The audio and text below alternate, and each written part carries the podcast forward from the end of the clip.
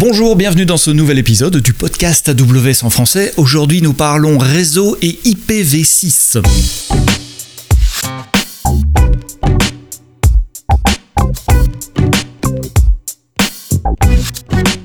Bonjour, bienvenue dans ce nouvel épisode du podcast AWS en français. Je les compte plus, mais on doit pas être loin de 90. Maintenant, on fera quelque chose de, spécial pour, la centième. Ça fait euh, presque trois ans que vous écoutez le podcast et je vous en remercie. On est disponible dans toutes les applis de podcast, toutes les bonnes applis en tout cas, donc n'hésitez pas à vous abonner. Et puis à laisser aussi des commentaires, des petits pouces vers le haut, des étoiles euh, et m'envoyer vos commentaires, vos feedbacks sur LinkedIn ou sur Twitter. Aujourd'hui, nous allons parler réseau, réseau pour, euh, pour les builders, pour les développeurs. Euh, si vous développez des applications sur AWS, si vous euh, déployez de l'infrastructure sur AWS, bah, vous avez vu probablement déjà touché à des VPC. on va vous parler spécifiquement d'IPv6 et essayer d'expliquer pourquoi comment euh, avec Renaud Van Eekhout. Renaud, merci d'être là. Tu es Solution Architect chez AWS France. Tu as un gros bagage infra et, réseau. Es un peu quand j'ai des questions réseau, tu es ma personne de contact côté, euh, côté réseau. Euh, avant de parler d'IPv6, peut-être un bref rappel euh, pour ceux qui n'y connaissent rien, vraiment rien. TCP/IP, euh, qui est la base Internet, c'est quoi? Bonjour Sébastien. Alors, très rapidement, donc euh, TCP/IP, c'est quoi? On fait souvent référence à un modèle avec des couches. Donc, on va retrouver la couche IP au niveau 3 de ce modèle. C'est là où on va parler notamment des adresses IP, c'est là où on va numéroter les machines, les applications, et c'est là où on va transporter des paquets. Au-dessus de cette couche, on a généralement la couche transport. Dans cette couche transport, on va retrouver les protocoles que sont TCP ou UDP, qui eux vont, par exemple dans le cas de TCP, assurer qu'on ait une répartition des paquets qui soit ordonnée, puis qui se fasse euh, avec des acquittements, histoire de fiabiliser aussi le, transport. Et puis au-dessus de cette couche 4, on va retrouver globalement les applications, c'est là qu'on va retrouver euh, euh, les protocoles comme HTTP et les applications qui sont au-dessus. Mhm. Moi, je prends souvent l'exemple quand je l'explique à quelqu'un qui est non technique de la poste. Si j'ai un gros volume de documents, je fais plein de petites enveloppes et je mets chaque fois l'adresse du destinataire. La poste, c'est IP. Il va envoyer mes paquets euh, d'un point A à un point B, d'une adresse à l'autre. C'est là qu'il y a les adresses IP, les fameux trucs avec quatre chiffres. Et puis TCP, bah ça, ça n'existe pas à la poste. C'est un service au-dessus euh, qui s'assure que toutes mes lettres sont envoyées, envoyées une seule fois. Celles qui ne sont pas arrivées, on les réenvoie et qu'elles arrivent toutes dans, dans, le bon ordre. Ça serait, ça serait peut-être un peu l'accusé de réception de la poste. Tu aurais un acquittement. aussi, il y aurait un accusé de réception également pour dire ce, paquet-là est arrivé, celui-là euh, pas. Et donc on, vit euh, allègrement depuis euh, quoi, le, début d'Internet, donc depuis 50 ans environ, mmh. sur IP, IPv4, ces fameuses adresses 192, 168, 00 et des choses comme ça que vous connaissez. C'est quoi IPv6 alors, alors effectivement, tu parles de 50, 50 ans, oui, c'est 1974 pour être, pour être précis. Ah donc effectivement, voilà, donc ça remonte. Donc forcément, on n'avait pas euh, l'idée qu'on puisse atteindre cette échelle. Et donc au détour des années 90, avec l'émergence de, et de l'utilisation d'Internet, on va se rendre compte assez vite de limitations qui sont propres à IPv4. Et notamment, tu parlais des adresses IP, les 4 octets, donc les 32 bits. On va vite se rendre compte au détour de, de, de des années 90 que ça ne suffira pas. Donc on va commencer à mettre en chantier une nouvelle version. Alors cette nouvelle version.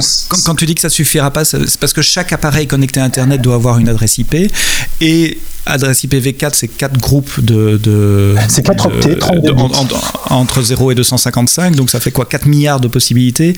Et donc il n'y a que 4 milliards d'appareils qui peuvent être connectés sur cette planète. Ça devrait suffire, non? Alors, ça fait... oui, euh, oui, mais en fait, euh, non, parce qu'en fait, on voit bien aujourd'hui qu'il y a énormément de, de, de, devices et de plus en plus qui sont connectés. Hein. Aujourd'hui, à titre personnel, tu as énormément de devices, ta mhm. montre, etc. C'est autant de devices. Pour adresser en fait cette limitation d'adressage IP, on va avoir plusieurs stratégies. La première, ça va, faire, ça va être de faire de la translation d'adresse. Donc ça c'est mhm. toujours actif c'est ce qu'on fait à un niveau individuel. Tu parlais 192, 168. Ces adresses-là typiquement sont pas routables sur Internet, sont pas des adresses publiques. Et donc je vais prendre typiquement ma box et faire une translation d'adresse vers une seule adresse. Donc du coup au lieu d'avoir euh, une adresse IP par device connecté, je vais pouvoir mutualiser une seule adresse IP publique. Donc on voit bien qu'on a déjà des stratégies pour faire durer ce plan d'adressage, mais malgré tout on arrive aux limites. Au, fait quand je suis chez moi, j'ai quoi une trentaine d'appareils sur le réseau ici mhm. entre les téléphones portables, les tablettes, les Alexa, les, les, senseurs, les capteurs, les caméras, enfin on peut imaginer des tas de mhm. choses. Mais tout ça, ça consomme qu'une seule adresse IP publique, celle, celle de ma box au fait, qui fait traduction pour, pour, pour, tout le monde. C'est ça qui nous a permis de, de vivre 50 ans avec 4 milliards d'adresses. Mais malgré tout, ce modèle-là, il a ses contraintes. Il y a des applications qui supportent plus ou moins bien le NAT. Et donc, à un moment, on s'est rendu compte et on s'est dit, OK, il faut qu'on aille, euh, qu'on aille faire autrement. Donc, on a mis en chantier une nouvelle version d'IP, qu'on a appelée donc euh, IPv6. Donc, il n'y a pas eu d'IPv5, parce qu'en fait, IPv5 est un protocole qui devait être et qui a pu utiliser pour venir complémenter IPv4. Donc, IPv6, c'est vraiment la nouvelle version, finalement, de l'IP qu'on connaît aujourd'hui et qui est utilisée de façon massive. Et donc, lui, il a été ratifié en 98. Euh, oui, parce que je me souviens, j'ai acheté un bouquin qui s'appelait IP Next Generation. C'était fin des années 90, avant que ça s'appelle IPv6. Voilà. Donc après, la question qui, qui peut qu'on peut probablement se poser, c'est aussi de savoir bon, qu'est-ce qu'on adresse euh, avec IPv6. Donc une, un, des premiers sujets dont on a parlé concernant IPv4, c'est donc ce manque, cette pénurie d'adresses IP, cette pénurie mhm. d'adresses. Donc, connaît, euh, donc Concernant IPv6, déjà on va passer à 128 bits. Donc l'espace d'adressage est. Attends, attends, attends. Donc de 32 à 128 bits. De 30. on fait euh, voilà. fois, fois 4. Fois 4, exactement. Donc en, termes de plan d'adressage, on n'a absolument plus aucune limite. Et donc chaque device peut être individuellement porter une adresse IPv6. C'est absolument plus du tout une difficulté. Et puis aussi. Oui, et juste, juste pour clarifier, quand je, moi je dis x4, euh, excusez-moi, j'ai peur de mal me faire comprendre. On a 4 fois plus d'espace pour mettre des numéros. Ça ne veut pas dire qu'il y a 4 ah, fois plus de valeur. C'est beaucoup, beaucoup plus. c'est beaucoup, beaucoup plus. Hein. Voilà, donc ça, c'est vraiment, c'est vraiment, euh, c'est vraiment bien plus que ça. Ce qui va se passer, c'est donc on va aussi au passage d'IPv6, on va essayer de rationaliser un certain nombre de choses. Donc IPv6, on peut le voir non pas comme une révolution, mais plutôt comme une évolution, une rationalisation d'IPv4. Il y a un certain nombre de choses qui posaient problème en IPv4. Euh, tout à l'heure, on parlait de la couche 3 du modèle OSI. Il y a au niveau 2 la couche Ethernet qui est souvent utilisée. Euh, on a un protocole, par exemple ARP, qui est assez peu, sécurisé, qui utilise du broadcast. Ça, c'est des choses qu'on va adresser en IPv6. ARP, c'est le, le, protocole qui permet euh, à un device, si je me souviens bien, de savoir qui a quelle adresse IP. Je dois envoyer un paquet à telle adresse IP. Exactement. Quel, appareil physique sur le réseau. Exactement. Donc on a besoin de ce protocole, voilà, qui, qui est un petit peu à part dans le modèle, qui n'est pas sécurisé, qui travaille en faisant des broadcasts et donc ça, on va l'enlever en IPv6, on va le rationaliser. De la même façon, euh, on sait que les broadcasts posent des problèmes de sécurité et de performance, on va imposer l'utilisation du multicast qui est de la diffusion vers un groupe et non plus vers un ensemble de, de devices euh, en IPv6. Donc, ah donc je pourrais plus faire mon passe-temps favori dans les chambres d'hôtel, c'est, faire un broadcast qui, qui, me publie moi qui dit je suis le routeur par défaut et écouter tout le trafic euh, du wifi de l'hôtel sur mon laptop. Tu, peux continuer ou essayer de le faire mais ça, ça risque d'être un peu plus compliqué en V6 et c'est, tout l'objectif. Ah, donc, alors je vais devoir trouver un autre passe-temps. Voilà, voilà. Mais il y en aura d'autres, hein. je, je, suis pas inquiet là-dessus. Donc vraiment IPv6 va amener ça parce qu'on est parti finalement d'une feuille blanche. Le corollaire de ça c'est aussi que bah, en partant d'une feuille blanche, ben, on n'est pas rétrocompatible. Donc ça veut dire qu'une machine IPv6 ne peut pas discuter avec une machine euh, purement V4. Et donc de cet état de fait va découler un certain nombre de choses. C'est le protocole de la maturité en, quelque sorte, parce qu'IPv4 euh, a été normalisé, tu as dit fin des années 70, donc il a été conçu dans les années 70. Évidemment, mhm. l'Internet d'aujourd'hui et l'Internet à l'époque n'étaient pas du tout la même chose.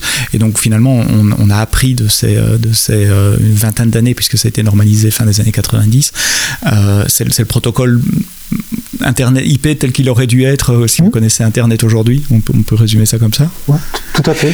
Et, à part qu'il soit pas rétro-compatible, c'est quoi les challenges de, switcher euh, euh, voilà, bah. J'ai un problème d'adressage, je veux être moderne, je veux utiliser IPv6. C'est quoi mes challenges? Alors, ah, pourrait penser sur un poste de travail individuel, il n'y a pas forcément de challenge, j'enlève la pile V4, je mets la pile V6 et voilà. Le mhm. seul souci, c'est après vers, quoi je vais me connecter. Donc c'est là où finalement il va y avoir des sujets à traiter.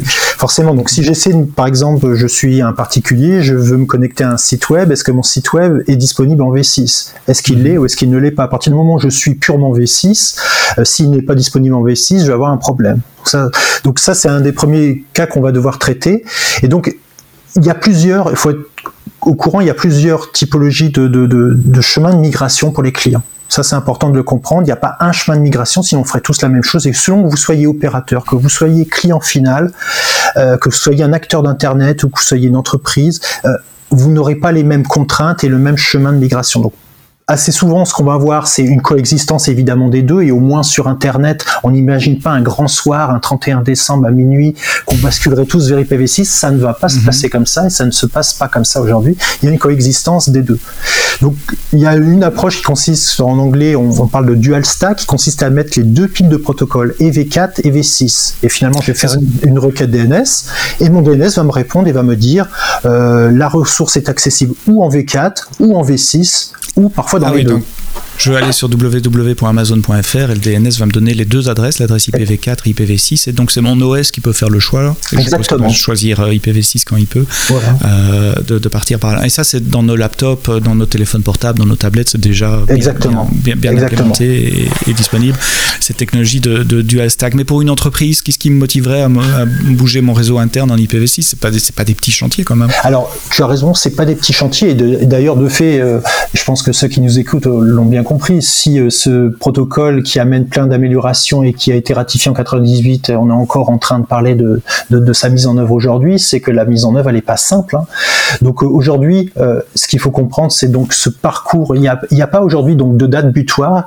Je, je, regardais un petit peu l'ARCEP, notre gendarme national des télécoms, mhm. qui disait justement qu'il invitait pour qu'il y ait une prise en charge d'IPv6 qui soit plus forte, à ce que même les pouvoirs publics se saisissent à un moment de ce sujet-là réglemente. Voilà, et réglemente mhm. euh, en imposant justement des choses, voire même ils utilisent le terme, j'ai regardé, de, des euh, quelque chose des mécanismes plus coercitifs, plus qu'incitatifs. Mhm. On parle de coercition à ce niveau-là. Mhm. Donc, euh, donc ça c'est ça c'est aussi une réalité aujourd'hui, c'est que il faut bien comprendre que à l'échelle euh, du globe, on n'est pas tous évidemment logés de la même enseigne face à cette pénurie d'adresses. Il y a des endroits où, notamment en, Asie, où là la pénurie d'adresses IPv6 est massive. Elle est liée à la, densité de population. Exactement, exactement. Donc euh, là aujourd'hui, il y a vraiment des gens qui ne peuvent plus déployer qu'en V6 et on, aura l'occasion peut-être d'en reparler, mais c'est important. Côté back, en fait, il y a, l'aspect front, euh, ce qui se passe chez nous dans notre réseau, et puis, et puis il y a les, les autoroutes de l'information, pour reprendre un terme bien baisé. Je veux dire les, les, les des gros tuyaux qui sont dans la rue, etc. Chez nous, en Europe, en Amérique du Nord, je suppose tout ça, c'est en IPv6 déjà maintenant. Alors, voilà, après, globalement en Europe, on a, on a une approche dual stack, on a sur beaucoup de réseaux opérateurs, parce que les, donc ça, on, et plutôt on peut faire un petit cocorico en France, on est plutôt des bons élèves, même au sein de, au sein de l'Europe. Maintenant, l'adhésion du protocole, elle se fait euh, malgré tout, voilà, euh, pas très, pas forcément très très rapidement, pas aussi, aussi rapidement qu'on le souhaiterait. On parlait tout à l'heure de date butoir ou, de réglementation. Si on regarde un petit peu ce qui s'est fait aux États-Unis, on voit que par exemple à marche forcée, on incite les administrations américaines, donc là on est vraiment euh, dans la prise en charge par les pouvoirs publics, à aller vers V6. Donc là on n'est pas encore là euh, en France, mais, euh, mais voilà, ça c'est quelque chose qui suit son chemin. Et le cloud dans tout ça, euh, si je veux déployer des infrastructures IPv6 dans le cloud, comment AWS m'aide Qu'est-ce qui est disponible aujourd'hui? C'est pas nouveau, il y a de l'IPv6 à gauche et à droite depuis assez longtemps sur AWS. Oui, tout à fait. Euh, je, regardais un petit peu les dates. En, octobre 2016, euh, déjà, on a Route 53 qui est notre service DNS est accessible et en V4 et en V6. Euh, en août 2016, euh, S3, notre service de stockage qui est un peu emblématique, lui-même, euh, on va mettre à disposition des points d'accès publics qui sont compatibles V4 et V6.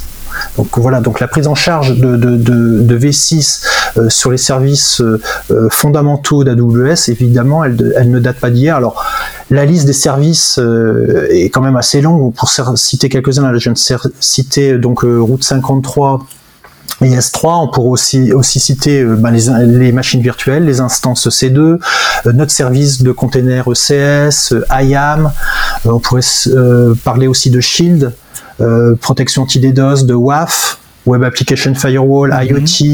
IoT, Workspace, solution de VDI, Elastic Load Balancer, CloudFront, les sujets pour tout ce qui est CDN également.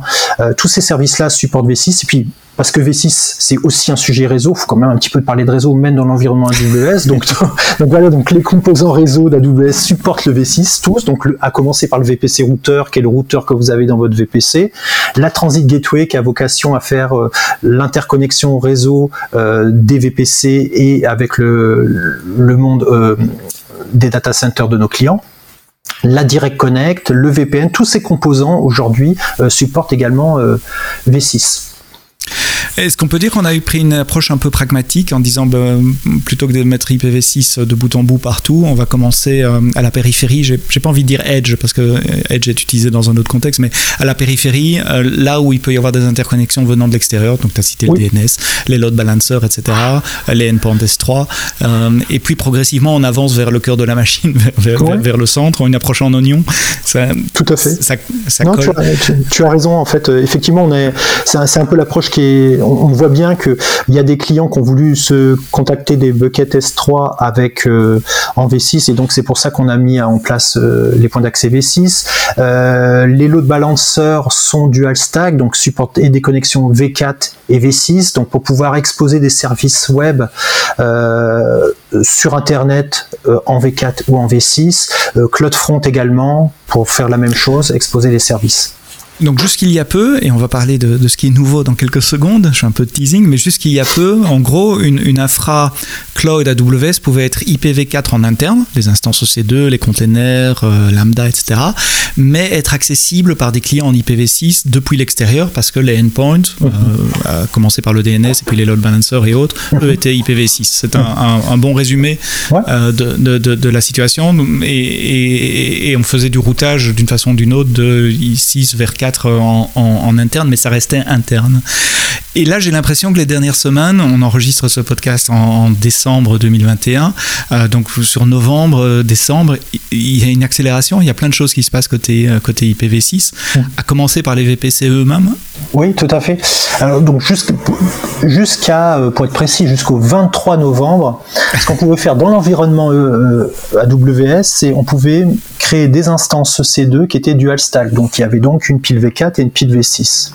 Et encore le VPC était lui-même euh, dual stack, il fallait activer une option au moment de la création. Oui, tout à fait. Vraiment, c'était vraiment très très rapide euh, et il y a beaucoup de clients qui ont commencé à l'utiliser. Et, de la même façon, tout à l'heure, on parlait hein, de, ces disparités géographiques. Il faut bien comprendre encore une fois que, par exemple, si on prend l'exemple de l'Asie, là-bas, il y a des utilisateurs qui, eux, ne veulent déployer qu'en V6. Donc finalement, ces clients-là, allez leur dire, bah, déployez aussi une pile V4, mais finalement, il faut quand même l'adresser, il va falloir quand même la sécuriser, ce que vous voulez pas l'utiliser. C'était devenu une contrainte. Donc ce qu'on a annoncé le, pardon. Euh, je, t'interromps euh, juste pour comprendre un des challenges d'une pile euh, dual stack, c'est que dans une pile dual stack, on n'est plus limité sur le nombre d'adresses IP IPv6 comme tu l'as expliqué avant, mais on doit toujours assigner une adresse IPv4 par tout, à fait par, par, pile. Et donc on a quand même ces, limitations. on peut pas on peut pas déployer 10 000 hosts dans un subnet parce qu'il n'y a pas d'adresse IPv4 en, suffisance pour le faire. Et, et, si ton cas d'usage c'est de n'utiliser cette machine finalement qu'en V6, ben cette pile V4 il faut malgré tout la sécuriser parce que finalement tu veux pas qu'elle soit accessible par exemple de l'extérieur. Oui, donc il faut quand même mettre des règles de sécurité Tout à fait. Il faut s'assurer que mes, démons dans l'OS n'écoutent peut-être pas sur les adresses euh, IPv4, mais Exactement. sur les adresses IPv6. D'accord. Et tu disais euh, VPC 24 novembre, VPC 23, 23 novembre. 23 novembre. Pour, être précis, donc en fait, euh, voilà, parce qu'il va se passer aussi des choses sur le 24, donc c'est pour ça qu'il faut être précis sur les dates. Donc le 23 novembre, en tout cas, c'est on annonce IPv6 only. Donc ça veut dire quoi? Ça veut dire que il y a des subnets et que dedans une instance EC2 à partir du 23 novembre, si on le choisit, elle peut être déployée uniquement en mode V6. Elle n'a plus besoin de cette pile IPv4. Euh, IPv4. Euh, Et ça, c'est au niveau du VPC ou au niveau du subnet C'est au niveau des, au niveau du subnet qu'on va l'activer. Donc je peux avoir un VPC dual stack avec certains subnets dual stack et d'autres subnets qui sont IPv6 uniquement. Tout à fait. Tout à fait. Et, un petit mot, oui, pardon, un petit mot, peut-être par curiosité, parce qu'il y a, il y a peut-être ceux qui nous écoutent peuvent peut-être se poser la question de savoir euh, ces adresses IPv6, euh, comment ça va se traduire concrètement pour, euh, pour les machines quand je vais venir les déployer. Si vous avez été un petit peu curieux, vous avez pu voir que les, les adresses IPv4 publiques, en vérité, elles ne sont pas mises sur l'instance elle-même. Hein. Si vous faites un if config sur une machine, une instance C2. Et l'accès en adresse IP privée. Voilà, vous ne voyez que l'adresse IP privée. En vérité, l'adresse IPv4 publique, elle est natée par un composant euh, qu'on peut se représenter comme étant l'Internet Gateway qui est accroché à votre VPC. En V6, la prise en charge est un petit peu différente, c'est-à-dire que ce que vous allez déployer, c'est nécessairement des adresses qu'on appelle globales. On parle plus de, public, on parle de global dans le vocable IPv6, mais ça a le même sens, hein, c'est routable sur Internet, et ces adresses sont, elles, portées directement par les instances C2. Donc si vous faites un ifconfig d'une instance du stack ou depuis le 23 novembre d'une instance instance EC2 IPv6 only, vous verrez bien des adresses IPv6 globales qui sont directement attachées à votre instance. Ah oui, donc l'IPv4, moi je le voyais plutôt attaché à l'INI, à, l'interface réseau, euh, plutôt qu'à la machine, donc en dehors de la, de la machine, tandis que l'IPv6 est vraiment sur la machine, sur la, le, Exactement. Mais euh, un, subnet VPC 6, donc IPv6 uniquement, ça veut dire que le DHCP est IPv6, il peut distribuer des adresses, que le DNS est IPv6. Exactement, exactement, tu as raison. En fait, il y a déjà des services qui sont nécessaires pour que tout ça fonctionne. Donc tu as parlé du DHCP, c'est le cas, le DNS également. Euh, le, le tous ces services. Oui, les, métadatas de ton instance EC2, tous ces services-là sont déjà IPv6 euh, uniquement pour ces machines-là. C'est je, vais devoir mémoriser, je vais devoir mémoriser une nouvelle adresse IP. On peut plus faire un curl de 169, 254. Euh. Alors, tu verras qu'on a fait un petit moyen mémotechnique. On a utilisé des adresses et on a mis EC2. Et ça tombe bien parce que C2, ça s'écrit en hexadécimal, qui est le format d'adoption. donc, donc, voilà. Donc, je dis pas que ça sera aussi simple à mémoriser, mais, mhm. mais, mais voilà, on a fait en sorte que ce soit quand même simple pour ceux qui nous écoutent.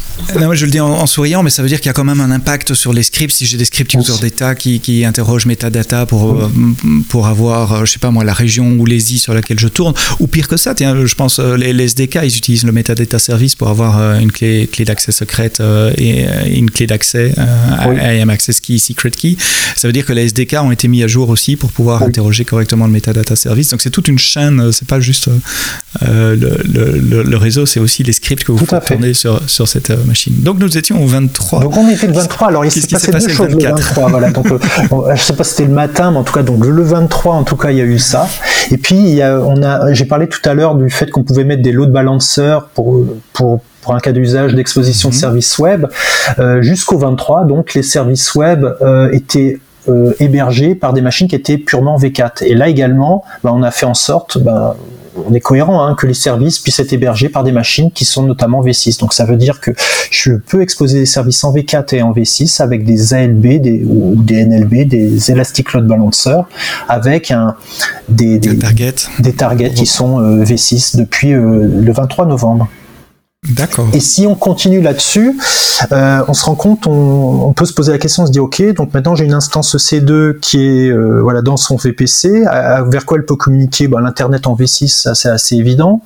Mhm. Euh, mais comment elle fait pour contacter l'internet V4 bah, Tout seul, ça marche pas, parce que, comme on a dit tout à l'heure, c'est pas rétrocompatible. Mais pourquoi est-ce qu'elle doit le faire?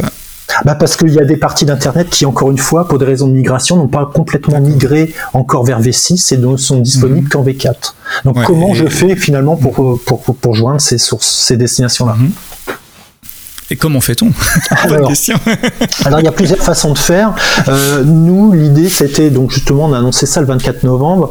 On a, on, a mis à disposition un service qui s'appelle NAT64. Le moyen technique, c'est 64, donc V6 vers V4, qui, comme son nom l'indique, va faire de la translation d'adresse. Ça va marcher comment? Globalement, bah, mon instance C2, qui est donc V6 uniquement, fait une requête mhm. vers mon résolveur DNS de mon VPC, mhm. qui va lui répondre. Et quand il va lui répondre, il va voir si la destination est sur en V4 ou en V6, que le record DNS, l'enregistrement DNS n'est pas le même. Il y a un A record dans le cas d'une adresse V4, il y a un quad E record dans le cas d'une adresse V6. Quad E, c'est A, A, A, A. Voilà, voilà, c'est un, un, peu de la terminologie V6. Quad E, uh-huh. c'est un 4 fois A. Donc ce quad E record, euh, si c'est un, si c'est une adresse V6 de destination, euh, bon, ah, tout va bien. Alors on, est, on est, dans le meilleur des mondes. Et voilà, on est V6 end-to-end, il n'y a absolument aucune difficulté. Là où ça se complique, c'est si on est en V4. Ce que va faire euh, un, compagnon de NAT64 qui est DNS64, c'est que lui, il va créer à la volée un record quad E en prenant comme bloc d'adresse IPv6 une adresse qui est réservée et normalisée pour cet usage-là. Du coup, la machine va le prendre, va essayer d'envoyer un paquet vers cette destination. Ça va être intercepté par un autre composant qui est donc la passerelle NAT64 qui, elle, va enlever le paquet IPv6, reprendre un paquet IPv4 et envoyer vers la bonne destination. Donc oui, en fait, ce que fait le DNS, il renvoie une adresse IPv6, puisque c'est tout ce que connaît le client EC2 euh, qui doit faire sa connexion. Et dans l'adresse euh, IPv6, il va cacher l'adresse IPv4. Enfin, il va pas la cacher, mais il la met, il la met à la fin, quoi, euh, avec un préfixe spécial. Et puis, il suffit de, configurer cette table de routage pour envoyer tout ce qui à ce préfixe-là vers, vers la NAT Gateway qui elle, va faire le bas du NAT comme, comme, comme, elle fait, et donc connecter le, le, serveur IPv4, récupérer la réponse, et puis réemballer le paquet correctement, ah rebalancer ça. Donc ça, ça s'appelle NAT 6.4. On dit NAT 64 ou NAT 6.4 Je sais pas. Alors là, il y, y, a plusieurs écoles, hein, mais moi je dis NAT 64, et, et, ce qu'il faut comprendre, c'est que voilà, comme, comme on l'a dit, ça travaille avec DNS 64, ça c'est important. Donc ça c'est aussi parce qu'il y a peut-être les gens qui nous écoutent peuvent se dire ok ben si j'ai ça pourquoi on fait pas tous de l'IPv6 si on fait pas ça? Parce que euh, ça ne couvre pas tous les cas d'usage. Déjà il faut que ça soit V6 vers V4 ça marche pas dans l'autre mhm. sens. Et puis il faut qu'il y ait du DNS s'il n'y a pas de DNS euh, la moulinette marche pas, il faudrait créer des entrées statiques à l'échelle, c'est juste pas possible. Et puis après, il faut faire attention dans les URL de sites web qui transportent des adresses, c'est pas une très bonne pratique, mais si jamais on le fait, c'est plus compliqué. Si on transporte des adresses dans les paquets IP, la passerelle NAT64 pourra pas le faire. Donc ça va pas résoudre tous les cas, mais ça va en résoudre beaucoup et ça va faciliter la, encore une fois la transition euh, de ces utilisateurs qui n'ont besoin que de V6 aujourd'hui et qui veulent pouvoir continuer à attaquer euh, des ressources en V4. Oui, au fait, dans, dans le monde réel, V6 et V4 vont coexister pendant de, de, longues années et donc c'est un peu illusoire de dire je fais une application V6 uniquement qui ne pas du V6 à un moment ou l'autre il y aura un, un, service un peu plus ancien, même pas nécessairement ancien, mais qui est encore sur V4. Et donc c'est ce cas-là. Et puis euh, une des raisons de ne pas l'utiliser tout le temps non plus, c'est que nous, on n'a pas déployé ce système NAT64 euh, partout. C'est juste dans une ou deux régions pour le moment. Bien sûr. Ah, tu les connais C'est US East et US euh, West, quelque chose comme ça. Euh, mais c'est pas encore disponible dans toutes les régions. Il faudra attendre un peu avant qu'on déploie ces, ces NAT64. Euh, de façon un peu plus euh, euh, générale. Bien, donc on voit que KWS a commencé par la périphérie pour accepter des connexions IPv6 et les envoyer sur une infrastructure interne IPv4, mais depuis novembre, vous pouvez faire vos VPC 6 uniquement. Les ALB et les NLB peuvent envoyer du trafic vers ces instances EC2 IPv6, et puis il y a du NAT 6.4 ou du NAT 64 pour permettre à ces instances IPv6 de pouvoir parler à des services IPv4 d'autres choses que j'aurais oublié de ce côté-là des nouveautés euh, IPv6 sur AWS Non, bah sinon que voilà, enfin on va continuer. Euh, j'ai listé un certain nombre de services. Euh, c'est pas une liste de services figés dans le temps, donc il y a plein d'autres services IPv6 qui vont qui, qui, vont qui vont être pris en compte. la liste que j'ai donnée tout à l'heure sur les services AWS qui supportent IPv6, elle n'est pas définitive, donc on a d'autres services AWS qui vont qui vont supporter IPv6. Ça, c'est également c'est l'état de l'art au moment où on enregistre ce podcast fin décembre 2022. Euh, vous l'écouterez probablement d'ici euh, d'ici quelques semaines, voire dans quelques mois plus tard quand vous découvrirez le podcast. La situation pourra avoir changé. Référez-vous toujours à la documentation, au blog d'AWS News, euh, les blogs de Jeff Barr pour savoir quels sont les, les, nouveaux services qui supportent IPv6. On va pas s'arrêter là, évidemment. IPv4, j'ai un client qui, qui, me disait toujours une technologie, ça disparaît jamais. Toujours du, du mainframe et, des COBOL, euh, enfin des mainframe et du COBOL, et, il y en aura encore pour de longues années, même si on a lancé un programme de migration mainframe vers le cloud, mais c'est un autre sujet. Euh, IPv4 va pas disparaître, il est là encore pour euh, des dizaines et des dizaines d'années. Comment tu vois le futur de cette cohabitation 6.4 je pense qu'il va y avoir une accélération, encore une fois, euh, qui va concerner euh, d'abord euh, les clients dont les plaques géographiques sont concernées par la pénurie d'adresses en, priorité. Et puis oui, tu as raison. Enfin, évidemment, il va y avoir une coexistence. L'important, c'est que voilà, que ça puisse être le plus possible transparent pour l'utilisateur final. Ça, c'est ça qui est important. Cette transition, elle n'est possible que si elle est réellement transparente pour l'utilisateur. C'est à ça qu'on travaille. Et, AWS va aider avec, euh, avec cette transparence en, adoptant de plus en plus de services. Euh, oui, tout à fait. Je crois qu'à terme, on pourra faire une infra uniquement IPv6 sur, euh, sur, sur AWS, quels que soient le, les services que, que, que, vous souhaitez utiliser. si je veux commencer aujourd'hui, dire tiens, ma, ma, ma, prochaine application, je vais la déployer au minimum en dual stack, voire en IPv6 only, je commence par où? C'est ah bah, L'environnement AWS est idéal pour commencer à tester, à expérimenter euh, à ce niveau-là. C'est-à-dire que vraiment, en, quelques clics, si vous avez l'habitude, ou en quelques lignes de code, si vous voulez passer par nos API, vous pouvez commencer à déployer des ressources euh, et commencer à tester le dual stack, donc ajouter même du V6 à des subnets existants, à des fins de testing par exemple, ça c'est très facile à faire. Ça pas besoin de casser ce que vous avez fait, vous rajoutez la connectivité V6, ça c'est possible. Et puis si vous voulez commencer à, à tester également les services euh, les instances C2 V6 Only, vous pouvez également le faire. Donc c'est vraiment un environnement où c'est très très rapide de commencer à tester. Moi, encore une fois, moi je vous, je vous enjoins à le faire parce que comme on l'a dit euh, tout à l'heure, euh, on n'est pas à l'abri d'un moment d'avoir une sorte d'injonction à devoir le faire dans l'urgence. Donc si vous voulez que c'est des sujets sur lesquels vous voulez commencer à vous faire la main, bah, l'environnement de Woolet c'est vraiment l'environnement idéal pour commencer à le, faire. Et puis si vous avez déjà vous-même commencé à travailler sur, des sujets V6 en interne, bah, vous avez vu que toute la partie hybridation est possible. Donc, si vous voulez prolonger votre environnement V6 dans l'environnement AWS, euh, c'est très facile à faire, puisqu'encore une fois, toute l'hybridation et tous les composants le, le permettent aujourd'hui.